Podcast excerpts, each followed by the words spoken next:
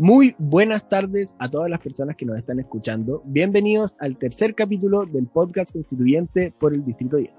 En él quiero presentarles a nuestro nuevo invitado, profesor de Derecho en la Universidad de Chile, renombrado abogado constitucionalista, autor de libros como El otro modelo, La Constitución tramposa y El proceso constituyente en 138 preguntas y respuestas. Fernando Atria, muchas gracias por venir. Gracias, José María, por la invitación. no hay de qué.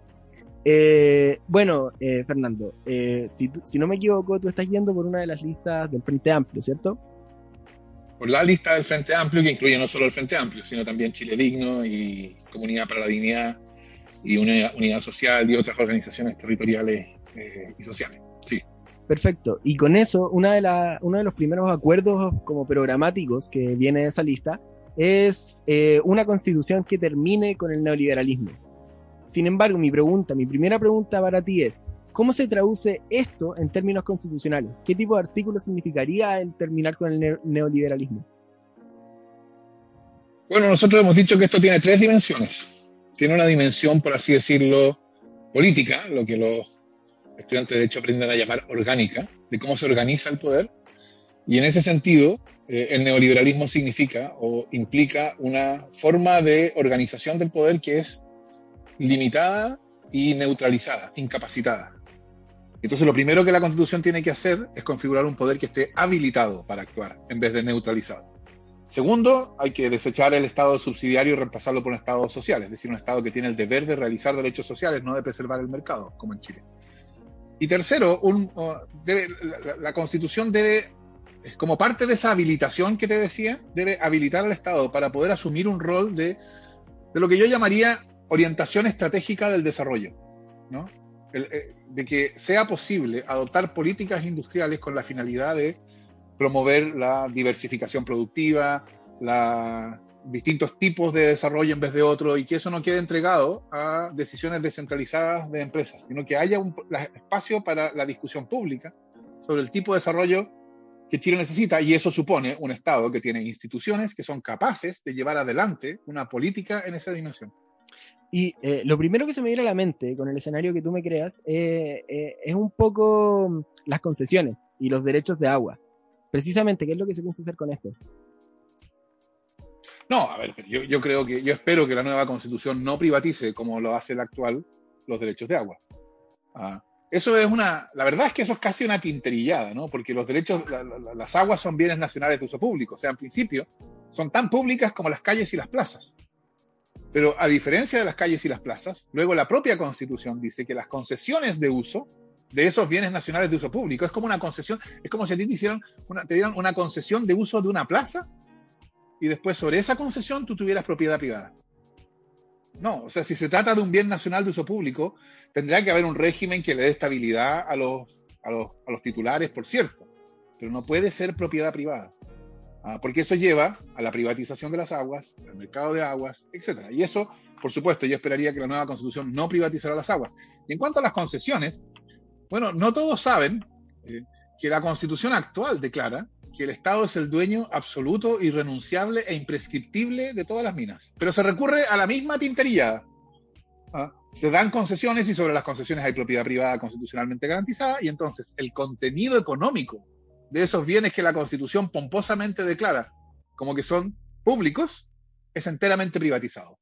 Eso, o sea, yo creo que en esa materia la nueva Constitución debe recuperar el contenido público de esos recursos naturales. Eso se podrá hacer a través de nacionalización, se podrá hacer a través de un royalty de verdad, en fin, hay distintas modalidades, pero, pero el punto es la recuperación del contenido público económico de esos recursos. Y es viable una transición, porque a fin de cuentas, una vez que se apruebe esta nueva constitución, vamos a tener que aprender a aplicarla, aprender a utilizar todos sus mecanismos y sus instituciones. Y es posible una, una nacionalización tan, no sabría decirlo de otra forma más que espontánea, de estas concesiones mineras.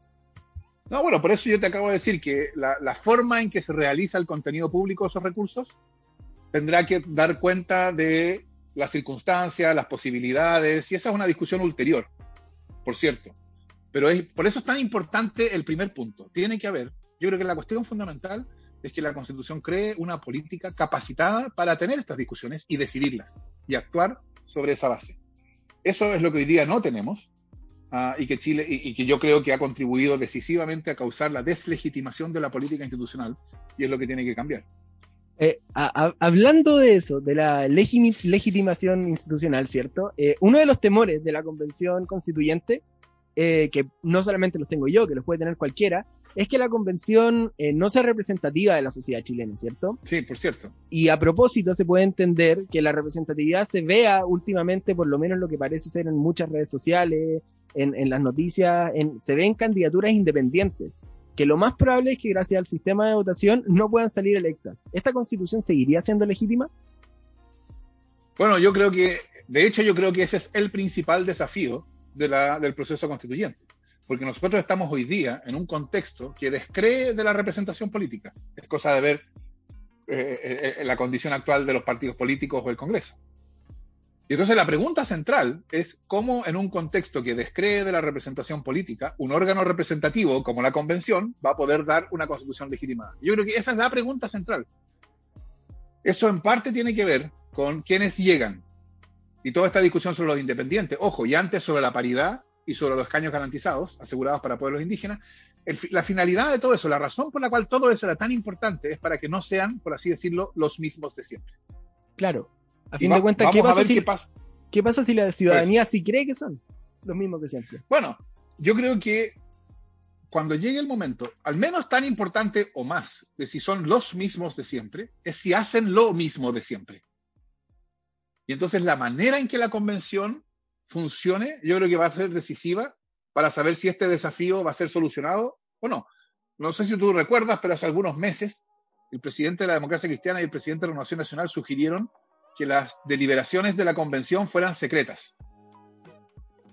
yo creo que eso es, desde el punto de vista de lo que estamos hablando ahora, una receta para el fracaso, porque es una manera de asegurar que la convención, independientemente de quiénes son, ahí te das cuenta, no es tan importante que sean o no los mismos de siempre. Es mucho más importante que terminarían haciendo lo mismo de siempre. O sea, es, en e, ese caso una receta para el fracaso y asegura que la convención va a fracasar, creo yo. Ah, ah, entonces, publicidad y transparencia, participación, rendición de cuentas de los convencionales, probablemente audiencias de organizaciones sociales. Algunos han hablado de una convención itinerante que salga a los territorios a discutir, de modo de producir un contacto entre la discusión social sobre la nueva constitución y la discusión en la convención. Si eso pasa, este desafío se va a solucionar bien. Si no pasa, va a haber un problema. Eh, entiendo perfectamente lo que tú dices, ¿cierto? Y al respecto, no solamente eh, significa que se, vean los mismos de siempre, sino que también abre la puerta para otra pregunta sobre cómo se escogen a estas personas, ¿cierto? El sistema de elección para los constituyentes también ha estado muy en discusión, el sistema DONT que es un sistema proporcional de, elección, mismo que se utiliza para la Cámara de Diputados. ¿Usted cree que eh, este sistema debiese estar en una nueva constitución o algún sistema similar? Sí, yo creo que, o sea, yo entiendo que hoy día hay mucha suspicacia respecto de todo. Y entiendo por qué. Es una suspicacia totalmente justificada, en mi opinión. Han sido 30 años bajo una constitución tramposa, por lo demás. Pero, pero es un error pensar que el sistema DONT en sí mismo es parte de las trampas. El sistema DONT es el sistema que se ocupa en muchos países y es un sistema enteramente razonable bajo un supuesto. Y el supuesto es que el ciudadano o la ciudadana que vota no solamente manifiesta una preferencia individual por una persona, sino manifiesta su adhesión a un determinado proyecto político. Y como manifiesta su adhesión a un proyecto político, que es el que define a una lista de candidatos, entonces, su voto por un candidato vale como voto por ese candidato, pero también como voto por la lista. Esta idea de que las listas no son solamente cálculos electorales, sino que representan un determinado posicionamiento político, es una idea que se ha ido perdiendo. Ah, no, en la última elección parlamentaria la democracia cristiana fue con el movimiento al socialismo, por ejemplo. Ah, en esta, ahora tenemos la derecha tiene este problema de que la derecha está junto con el Partido Republicano y entonces ah, la pregunta es, ¿por quién vota el que vota por un candidato de derecha? Y la respuesta es, vota por el proyecto político que resulta de la suma de todos los candidatos. Por eso yo lo que diría en cuanto a cómo elegir, yo le diría a, los, a, los, a las personas que, que ven este podcast, bueno, atiendan al proyecto constituyente que cada lista representa, porque por eso están votando, no solo por un individuo. También están votando por un candidato, por cierto. pero al votar por ese candidato están votando por ese proyecto constituyente. Y lo que va a ser importante en la convención no es tanto si el candidato que a mí me simpatiza está ahí o no. Va a ser mucho más importante cuál es la correlación de fuerzas que se obtiene en la convención. Y eso va a depender, bueno, de los resultados de las listas. Y eso va a determinar el carácter de la nueva constitución. Eh, perfecto me queda bastante claro su respuesta respecto a eso. Sin embargo, queda otro tema que, viene también un poco con la credibilidad de la institución, que en este caso son los quórum de aprobación, ¿cierto? Se habla mucho sobre lo, mantener un quórum de dos tercios para asegurar la estabilidad. Pero mi pregunta para ustedes, ¿puede ser que un quórum de simple mayoría afecte la estabilidad de una nueva constitución?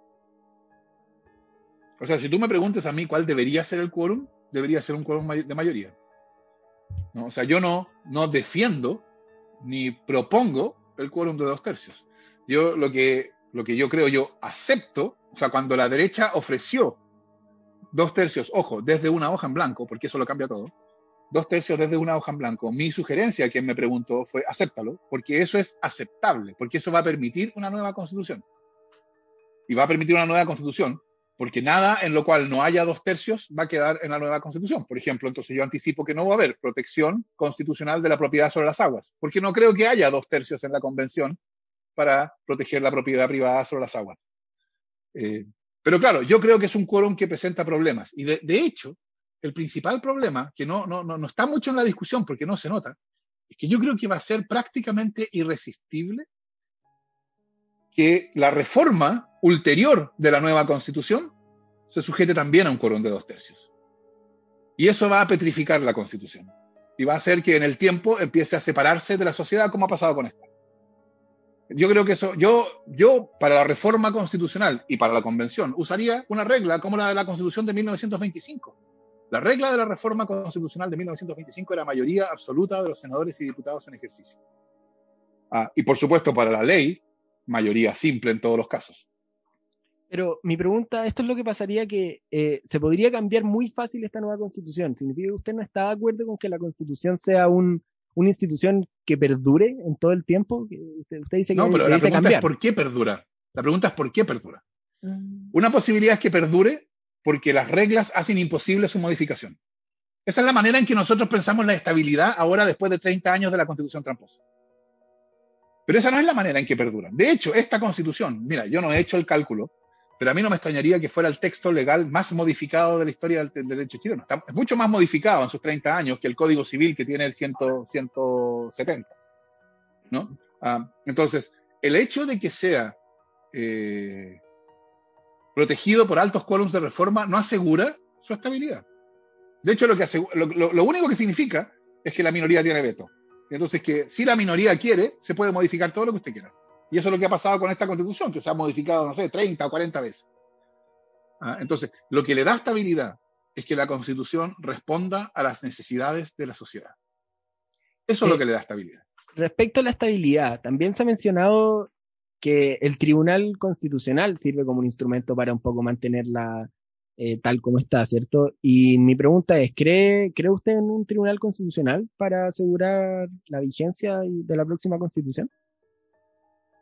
Bueno, yo en términos académicos desde el año 93 yo vengo argumentando que no se justifica la jurisdicción constitucional y yo creo que el tiempo me ha ido dando la razón. Yo siempre dije que un tribunal constitucional terminaba siendo una tercera cámara y la verdad debo decir, nunca pensé que esas predicciones mías se iban a realizar del modo total en que se han realizado hoy día en Chile.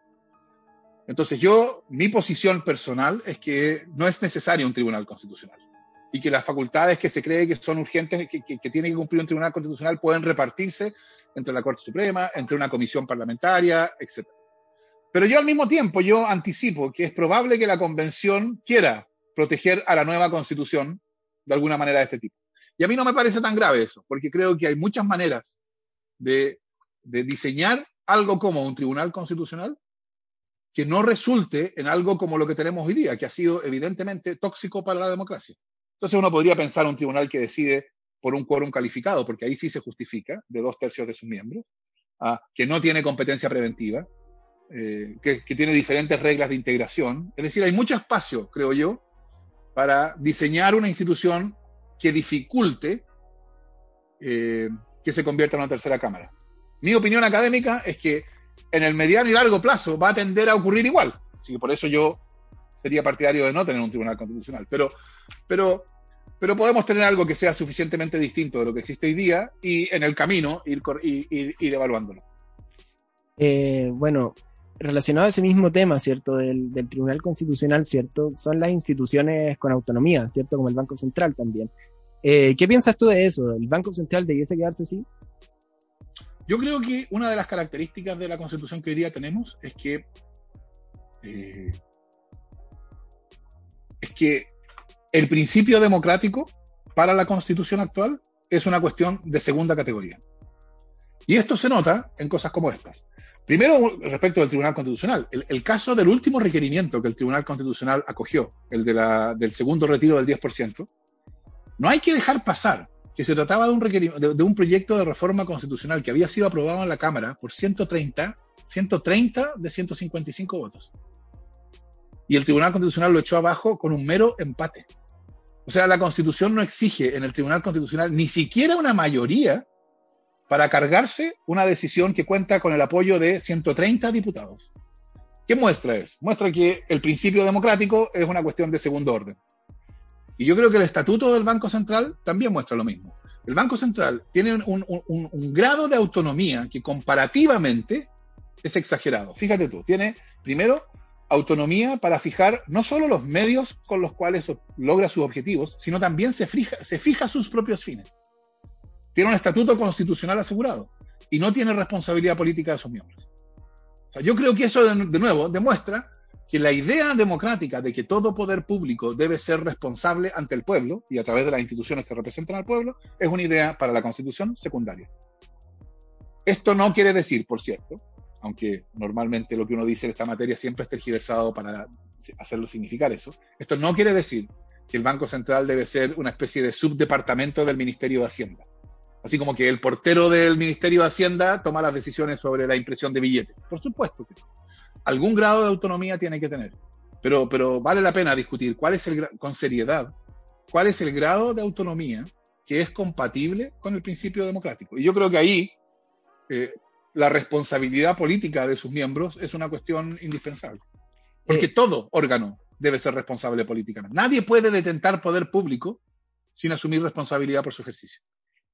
Sin embargo, me, me, me, me, trae una duda, lo primero que tú me estás diciendo, ¿cierto? O sea, los problemas que tú mencionas pueden atribuírseles al, al lobby, ¿cierto? Una, una, una, cosa que está muy poco regulada en Chile, si no, si no mal recuerdo, ¿cierto? ¿Cómo, cómo a fin de cuentas puedes, eh, estoy tratando de formular la pregunta ahora mismo con lo que tú me estás diciendo, ¿cierto? ¿Puedes responsabilizar por decisiones que se deben tomar en mayoría, siempre, o, o más bien ¿cómo limitas a, las, a los poderes que influyen en esa toma de decisiones? Que en este caso es el lobby, ¿cierto? O sea, para, la, para el Tribunal Constitucional va gente a tratar de convencer a los ministros, va para el Congreso también, ¿cierto? Y eso es un problema real, es un problema que, que, que a fin de cuentas delimita los temas que se hablan en la plaza pública. Bueno, respecto del lobby, que es un problema general, no solo el Banco Central, como tú dices, ¿no? Yo, yo siempre he pensado, y en esto tengo una diferencia con muchos de mis colegas, que la regulación del lobby debería estar en el Código Penal.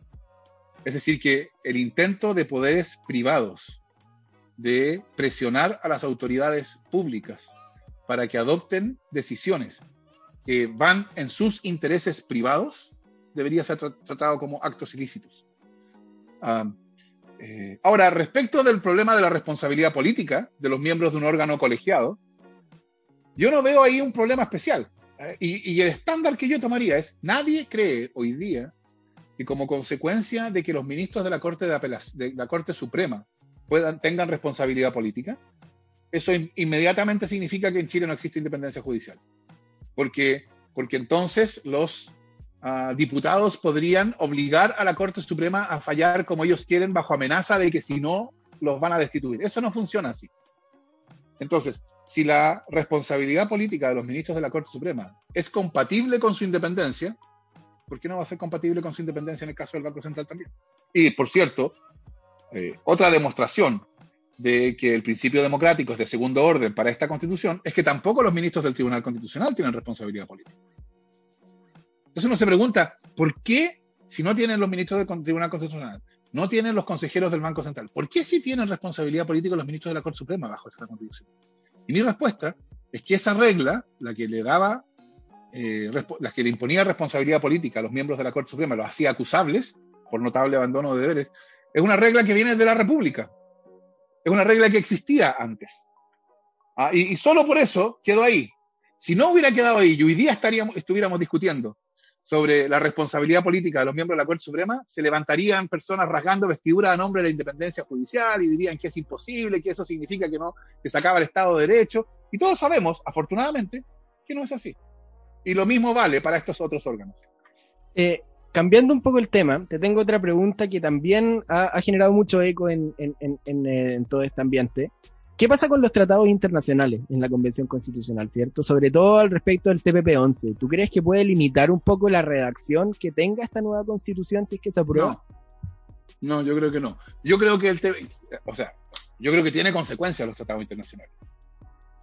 Eh, y por eso yo creo que hoy día eh, hacer lo que el gobierno quiere y, aprobar el TPP-11 a puertas de un proceso constituyente me parece totalmente irracional. Yo esperaría que incluso quienes están por aprobar el TPP-11 se den cuenta de que es absurdo asegurarles a los inversionistas extranjeros un determinado estándar regulatorio justo antes de que eso va a ser discutido en un proceso constituyente. Es, es como irracional, tú no, no se obliga al statu quo justo antes de entrar en un proceso de discusión del statu quo.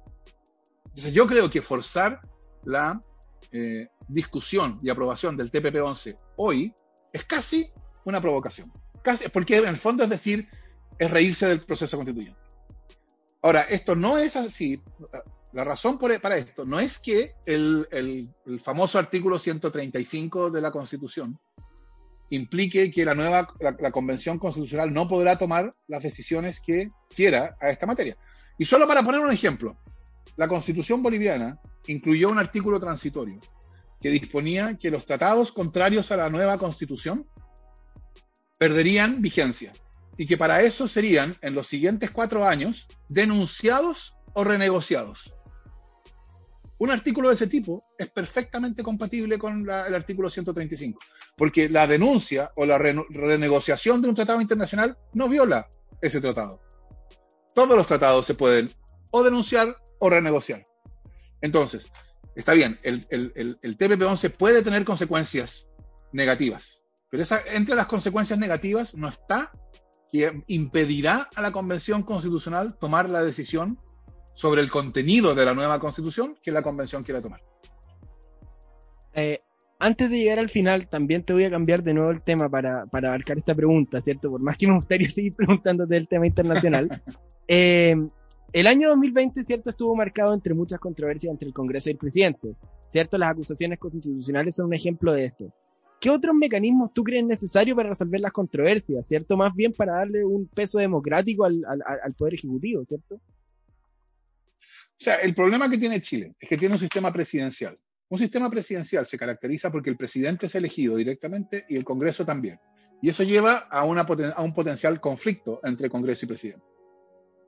En la historia constitucional chilena, y no me refiero a la constitución del 80 solamente, esto viene de antes, en la historia constitucional chilena, la manera en que se ha buscado solucionar ese conflicto es por la vía de darle al presidente facultades para pasar por arriba del Congreso. Por ejemplo, la ley de presupuesto, iniciativa exclusiva, etc. Concentrar el poder en el presidente. Y eso ha llevado al hiperpresidencialismo que se denuncia.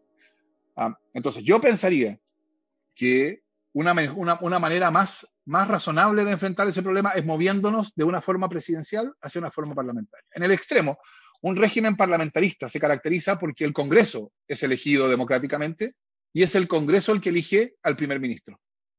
Y eso asegura que el primer ministro va a tener respaldo parlamentario y que entonces va a poder llevar adelante su programa. Que, cosa que yo creo que es fundamental. Es fundamental que los ciudadanos vean que votar en las elecciones y que gane A en vez de B significa que el programa de A se va a realizar. Hoy Pero día, eso no hoy día todo gobierno todo gobierno siempre se puede lavar las manos. Siempre puede decir, sí, nosotros prometimos tal cosa, pero ustedes saben, no tenemos mayoría. Yo creo que la institucionalidad debería darle al gobierno tan pocas excusas como sea posible, las menos excusas, para no cumplir lo que promete y así hacerlo responsable. Y por eso yo Yo no creo que lleguemos a un régimen parlamentarista como el inglés, por supuesto, pero sí que es posible moverse, por lo menos hacia formas intermedias, y hay gente que habla de un semipresidencialismo a la francesa, etc. Pero ¿no crees tú que esto puede traer cierta eh, consecuencia en la historia chilena? No, no soy para nada historiador, pero supongo que mucha gente se asusta al escuchar parlamentarismo por la historia de Chile, ¿cierto? La ley de presupuesto. Palmacea, ¿tengo equivoco? Bueno, se, se, dice que entre 1891 y 1925 hubo parlamentarismo en Chile. No hubo parlamentarismo porque el presidente seguía siendo elegido por su cuenta. Eh, eh, entonces no, no, no, no, se trata de un parlamentarismo genuino. Uh, yo creo que la, la, la, alternativa es un presidencialismo que siga concentrando facultades. Uh, porque, la, porque si no sigue concentrando facultades, entonces esas facultades tienen que compartirse con el Congreso. Y si se comparten con el Congreso, las posibilidades de conflicto y de impasse empiezan a aumentar naturalmente. Entonces yo creo que la cuestión es ir al fondo del problema y, enfrentar y asegurar que el gobierno va a tener el respaldo que necesita para llevar adelante su agenda.